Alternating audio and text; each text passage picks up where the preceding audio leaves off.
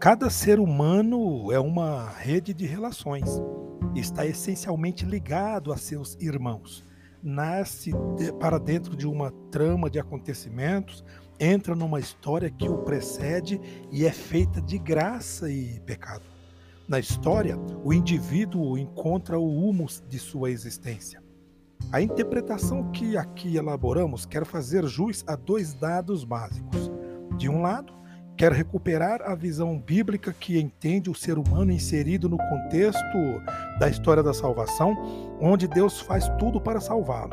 É um Deus que não condena, mas só perdoa. De outro, aproveita os avanços da psicologia, antropologia e filosofia da existência que entendem o ser humano na sua realidade histórica e contextualizada. Aí, sua liberdade se constrói ele não é uma marionete. Tem seu campo de decisão único, inviolável e intransferível, mas sua decisão acontece dentro de um mundo de relações com outras decisões. Cada indivíduo é profundamente condicionado por decisões tomadas antes, às vezes muito antes que ele nascesse. A reflexão sobre o ser humano não pode esquecer a dialética indivíduo e sociedade e vice-versa. Decisão pessoal e decisão histórica. Liberdade e estrutura. A, cada, a pessoa constrói a história. Esta constrói aquela.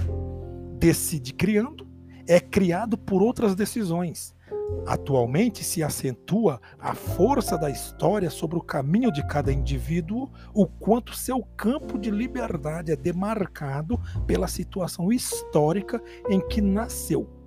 Ademais, Deus nos chamou a uma comunidade de fé, de esperança e de amor.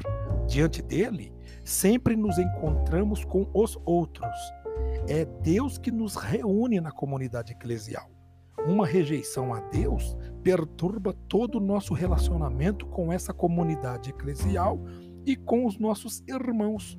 Vivemos uma solidariedade no amor e no pecado, na graça e nas faltas. Conhecer a Deus é amar o irmão.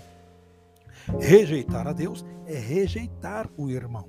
Assim, a rejeição a Deus e ao irmão se interpenetram.